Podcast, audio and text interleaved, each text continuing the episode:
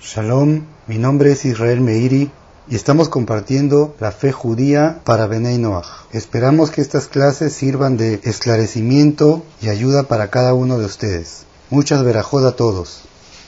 Shalom a todos. El tema de hoy es la teshuvah, el arrepentimiento. Nos dedicaremos a explicar el significado correcto de lo que es el arrepentimiento y el perdón de los pecados según la perspectiva de la Torah escrita y oral y sus diferencias con la doctrina cristiana o mesiánica al respecto. ¿Qué es en sí el arrepentimiento y qué se requiere para recibir el perdón del Creador?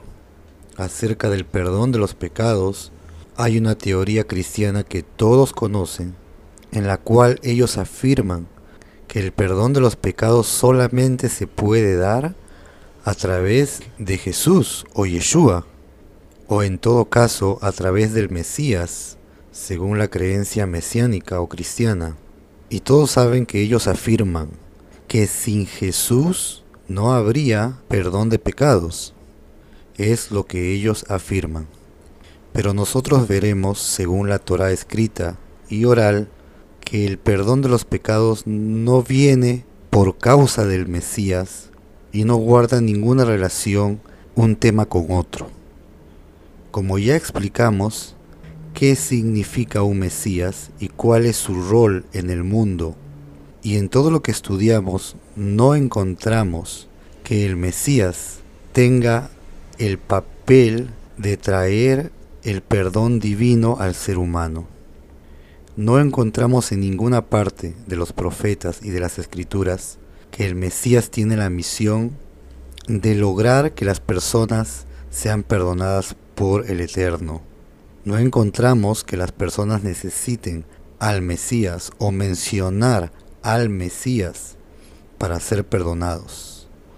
Eso no lo encontramos en la fe judía, a pesar que creemos que existe un Mesías y que vendrá en el futuro, no está escrito en ninguna parte que es a través del Mesías que la persona obtiene perdón de sus pecados.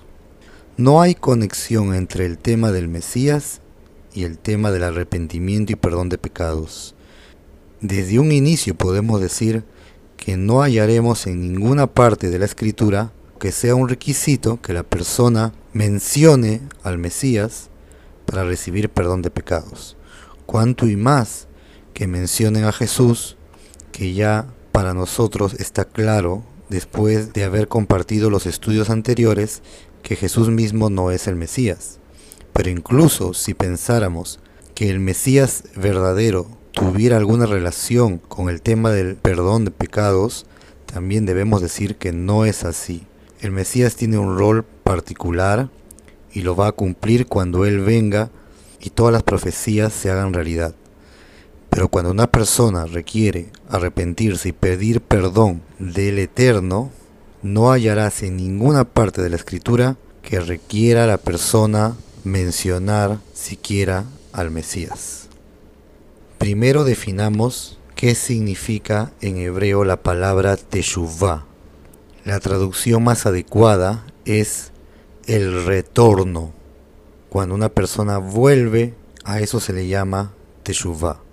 También en el hebreo moderno, teshuvah es una respuesta.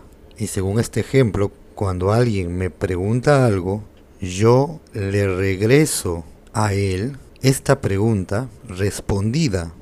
Al darle la respuesta, estoy haciendo un regreso hacia la persona que preguntó con la respuesta.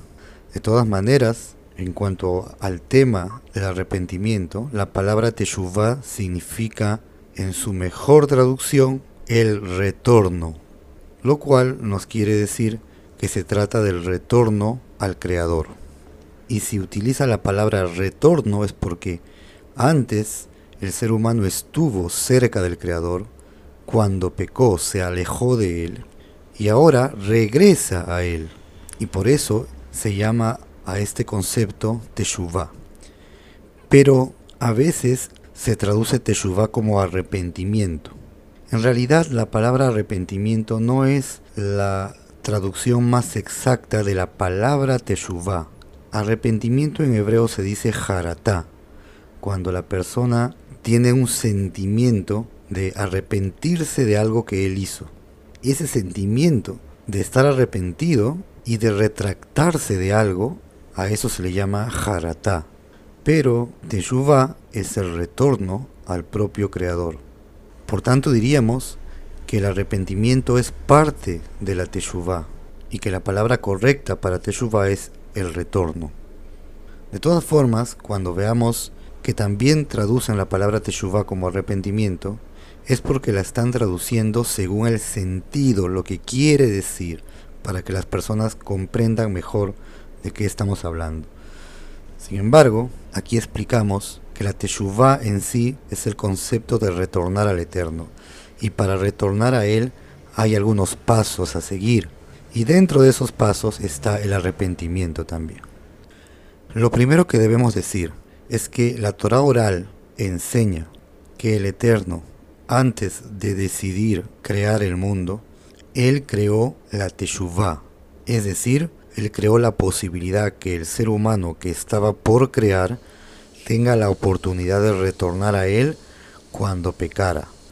Por tanto, Él creó antes que nada la posibilidad de retornar a Él. Y lo encontramos en el libro de Salmos 90. El versículo 2 dice así, antes que naciesen los montes y formases la tierra y el mundo, desde la eternidad y hasta la eternidad, tú eres Dios. Y el versículo 3 dice, haces volver al ser humano hasta ser quebrantado, y dices, vuelvan hijos del hombre. Aquí la Torah oral explica que el versículo 2 nos está ubicando en ese momento en el cual el Eterno todavía no había creado el mundo. Antes que naciesen los montes y formases la tierra y el mundo, tú eres Dios. A continuación, dice el versículo, haces volver al hombre hasta ser quebrantado, y dices, vuelvan hijos del hombre.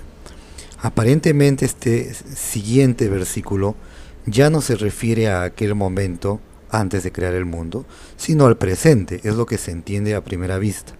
Pero la Torah oral explica que no, que en realidad mientras el Eterno, por decirlo así, pensaba en el proyecto de crear al hombre, allí Él estableció el retorno. Por eso dice, haces volver al hombre hasta ser quebrantado y dices, vuelvan, retornen. La palabra en hebreo aquí es shuvu, shuvu que viene de la palabra teshuva, retornen, vuelvan. Es decir, aquí nos informa algo adicional, que en realidad, en ese mismo instante que el Eterno todavía no había creado el mundo, estableció que este ser humano pueda volver en Teshuvah. Y ahí al dar esta orden, vuelvan hijos del hombre, significa que estaba dando la posibilidad en ese instante, en ese momento, que todos los seres humanos puedan retornar hacia él. Por tanto, los sabios enseñan en nombre de la Torah oral que la Teshuvah fue creada antes de la propia creación del mundo. El Eterno sabía que el hombre iba a pecar, pero para arreglar este problema le dio la Teshuvah como solución. Esto se vio desde el inicio. Adán pecó en el instante que fue expuesto su pecado delante del Creador. Tanto Java como Adán se esforzaron en no reconocer realmente su falta, sino traer un motivo a su pecado, traer una excusa, y eso les quitó la oportunidad de conseguir un gran arreglo a la falta que habían cometido. Más adelante vemos que Caín mata a su hermano y el Eterno se le aparece y le reprocha su pecado y lo castiga, dándole dos sentencias de castigo. Uno que sería expulsado del lugar donde siempre estuvo y segundo que sería errante, no podría estar fijo en ningún lugar. Vemos escrito allí en Bereshit, en Génesis, que Caín aceptó por un momento su pecado. Él dijo, es grande mi pecado para que no pueda ser perdonado. Por un instante él aceptó, sin embargo, en la Torah oral explica que su reconocimiento fue a medias y su arrepentimiento también.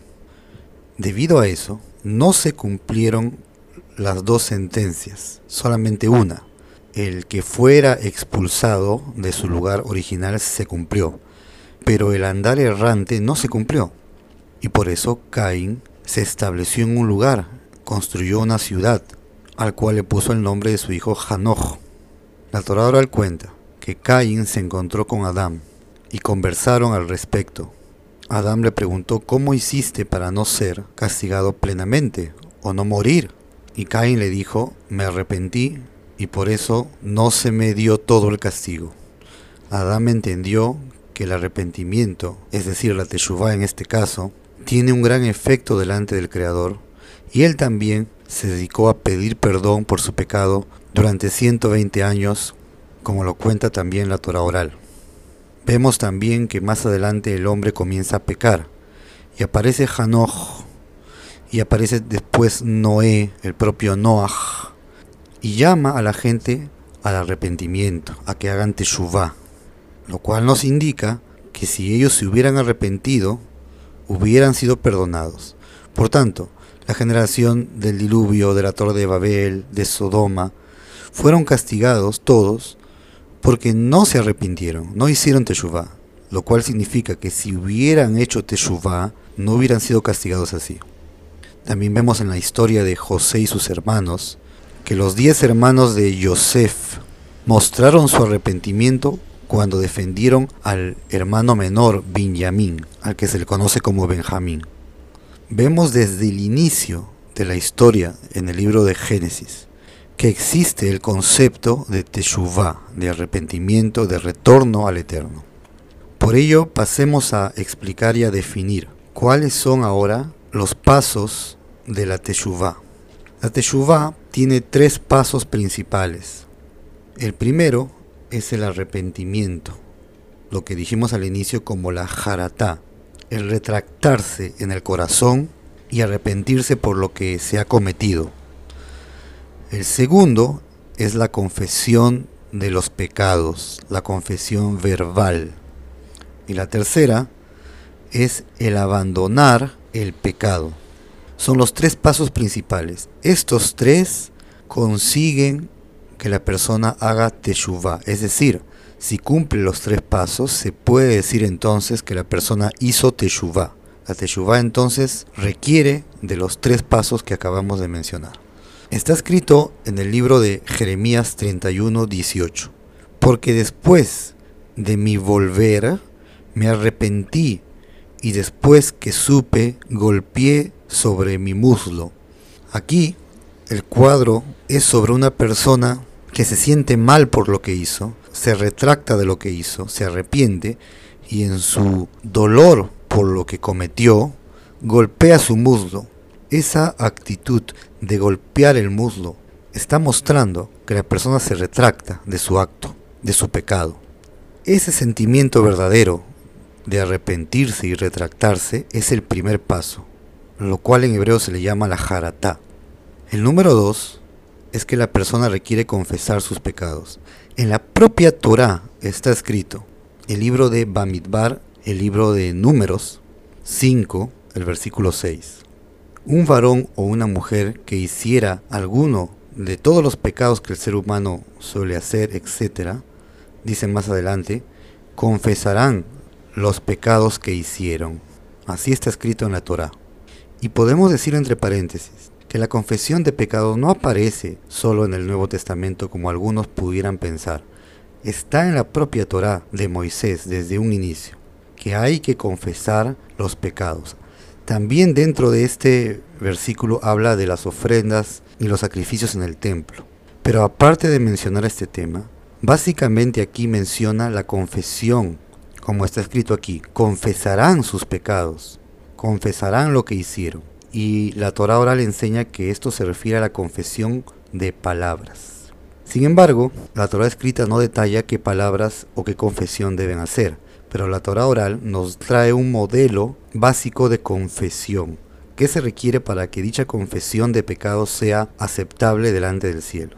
Lo primero que debe decir la persona es, por favor Hashem, he pecado, he transgredido y me he revelado delante de ti.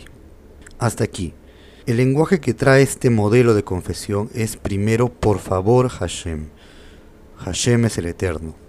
Por favor, Eterno. Aquí nos enseña que una persona para que su confesión de pecado sea aceptable debe hacerlo con humildad y debe pedir por favor. Luego debe decir tres cosas. La primera, he pecado. El pecado es algo que se hace por error, es un error, básicamente. Dos, he transgredido. La transgresión es un pecado que se hace a sabiendas, solamente que la persona, a pesar que sabe que está pecando, se deja llevar por sus instintos.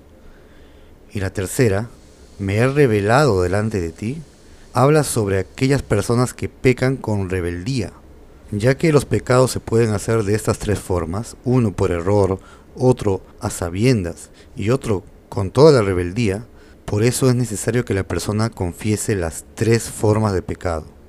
Y en realidad son pasos también con los cuales la persona llega a caer. Primero, cuando la persona no es cuidadosa consigo mismo, llega a fallar por falta de cuidado. En realidad es una falla. He fallado, pero ¿por qué he fallado? Porque no me he cuidado.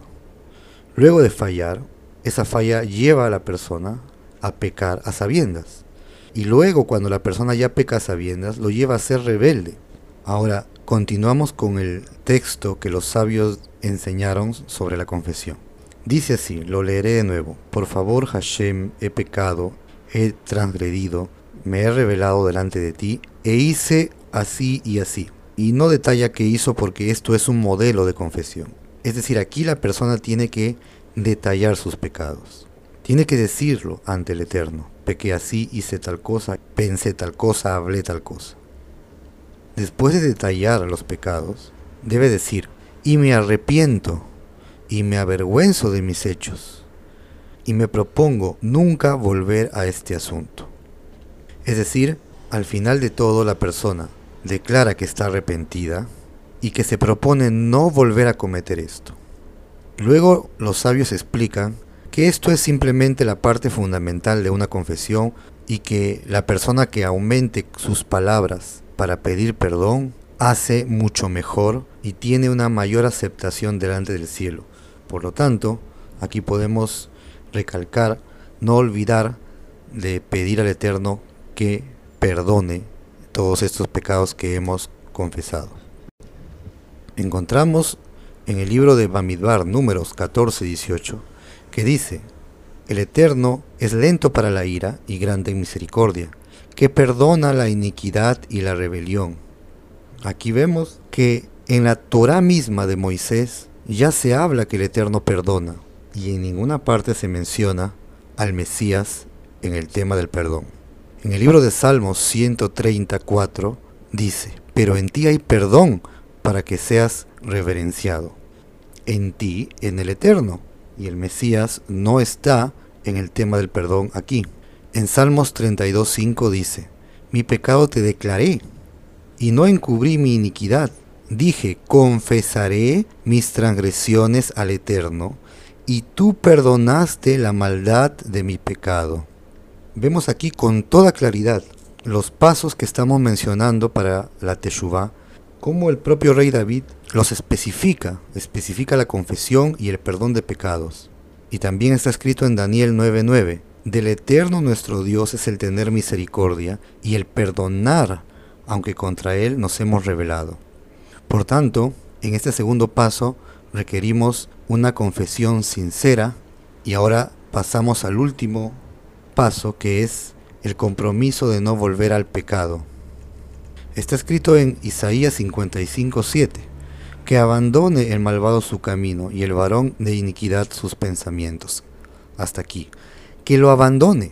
Por tanto, ¿qué es el arrepentimiento realmente? Es que el pecador abandone su pecado y lo aparte de su pensamiento y determine en su corazón que no cometerá más este acto. Por eso está escrito en el versículo que abandone el malvado su camino, su camino, que son sus actos, y el varón de pecado sus pensamientos. Es decir, que el acto de dejar el pecado no solamente está en los hechos, sino en los pensamientos también. Debe la persona sacar de su mente por completo el asunto del cual pecó, apartarlo para siempre de su mente. y por supuesto apartar toda cosa que le pueda traer recuerdo de ese pecado. Otra prueba que el arrepentimiento completo es el cambio de actitud, el cambio en los hechos, es en el libro de Oseas 14:4. Y no diremos más nuestro Dios a la obra de nuestras manos. Así dice aquí.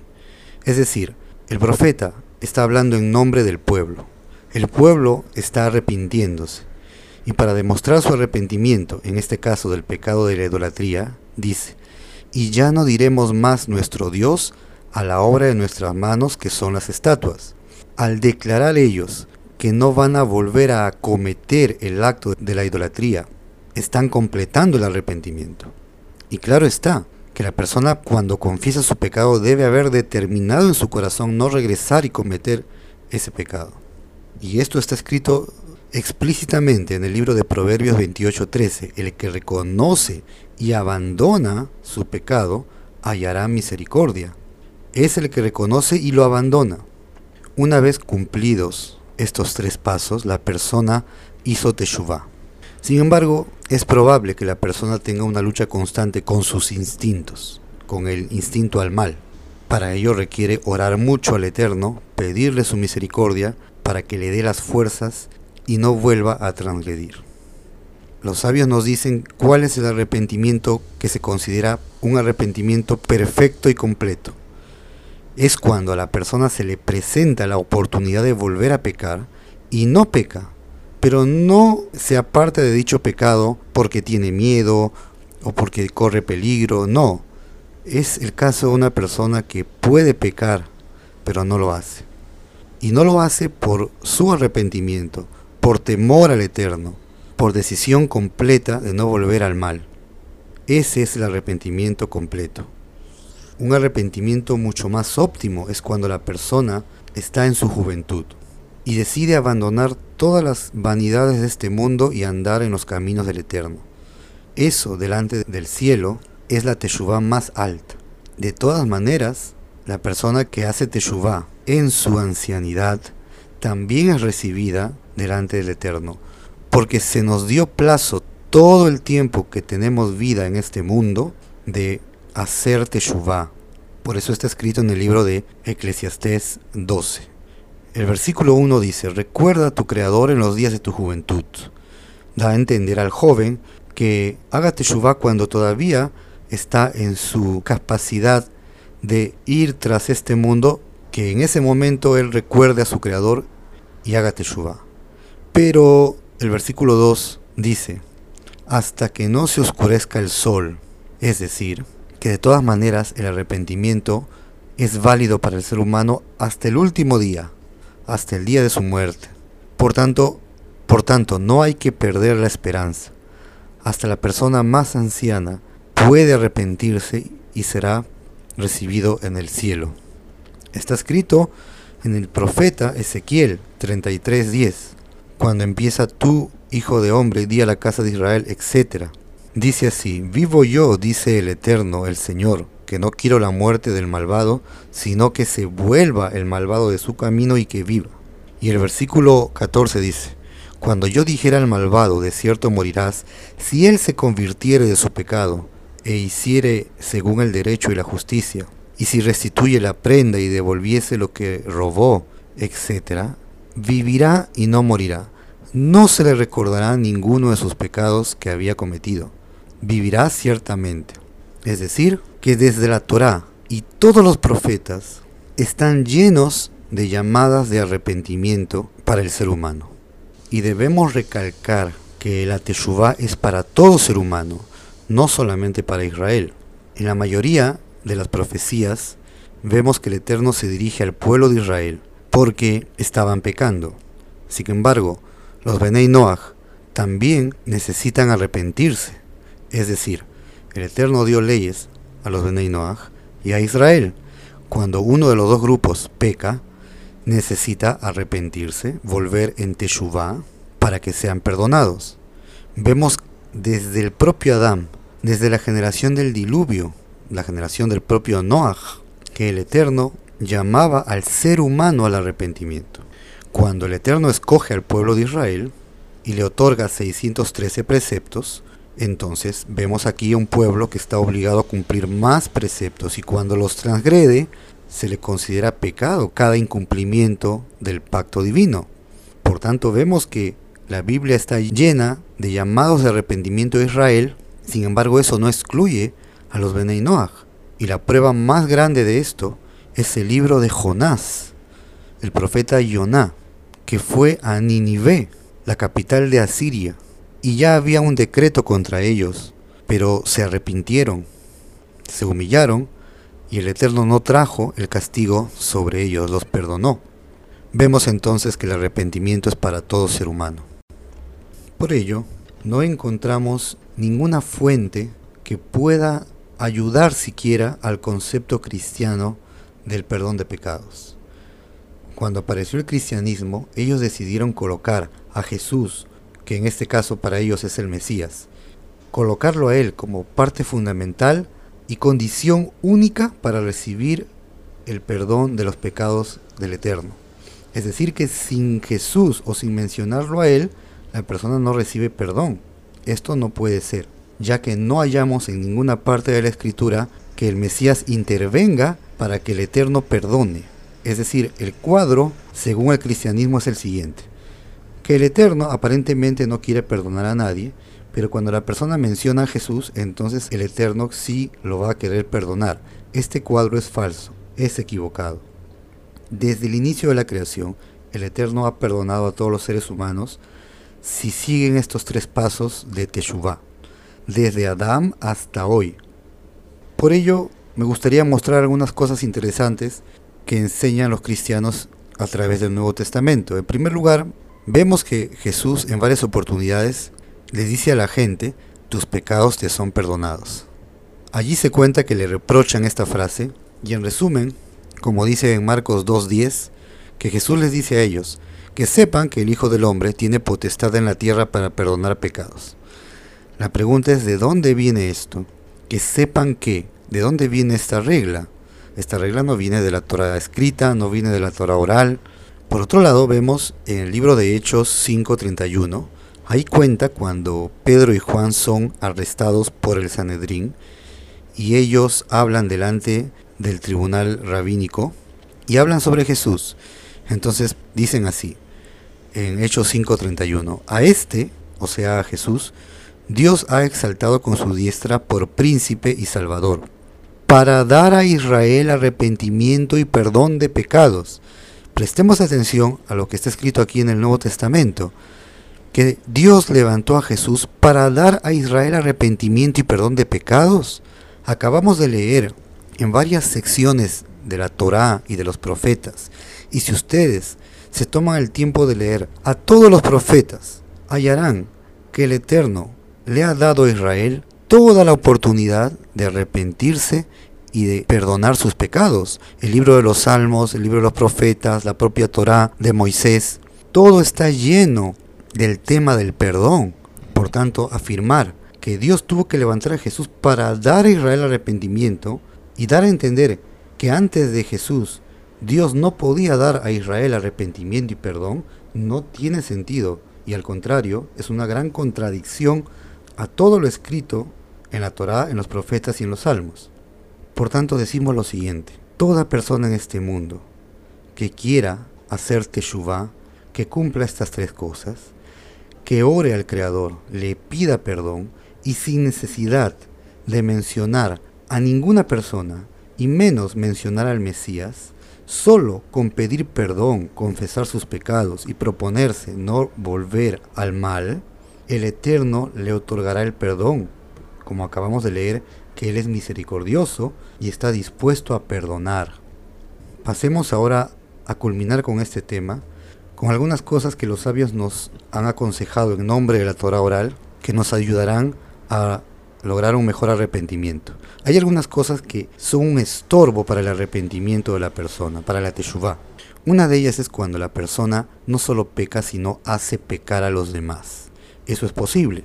El hacer pecar a otros es en sí mismo un pecado y es un estorbo para que la persona misma se arrepienta. Por tanto, debe dejar de hacer algo así. Todo acto que haga pecar a otros, la persona debe cortarlo de él y no continuar con eso. La persona que tiene la costumbre en su mente de decir, voy a pecar y luego me arrepentiré, eso es un estorbo grande para que tenga una teshuva verdadera. Y al contrario, eso es engañar, entre comillas, al Eterno, lo cual es imposible. Con el pensamiento de pecaré y luego me arrepentiré, no se hallará el perdón divino. Esto bloquea y estorba el arrepentimiento en la persona. También el burlarse de las cosas divinas hace que la persona tome en poco la Torá y la enseñanza del Eterno. Es decir, cuando la persona carece de un respeto por las palabras divinas, eso le es un estorbo para arrepentirse.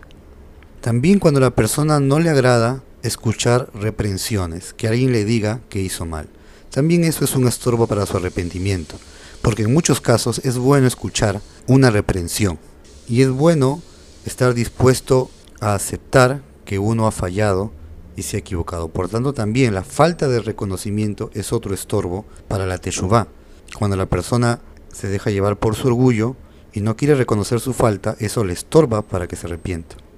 También cuando la persona está involucrada en alguna sociedad, convenio o acuerdo, ya sea de trabajo o cualquier circunstancia, en la cual se está pecando.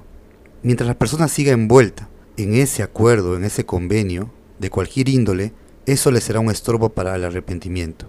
La persona no puede desear arrepentirse y seguir dentro de un grupo en el cual se está pecando.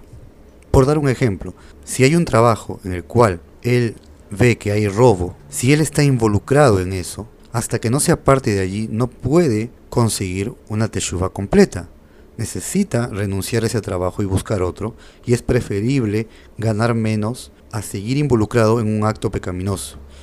Igualmente hay personas que llegaron a pensar que ellos pueden continuar asistiendo a la iglesia cristiana o pueden continuar reuniéndose con grupos mesiánicos, pero que en su corazón su fe es monoteísta, ellos creen en la Torah escrita, en la Torah oral, siguen los siete preceptos, pero se reúnen en la iglesia o en la sinagoga mesiánica por cariño a las amistades, por ejemplo, o por otros motivos que ellos encuentran y piensan que no es tan grave hacer esto.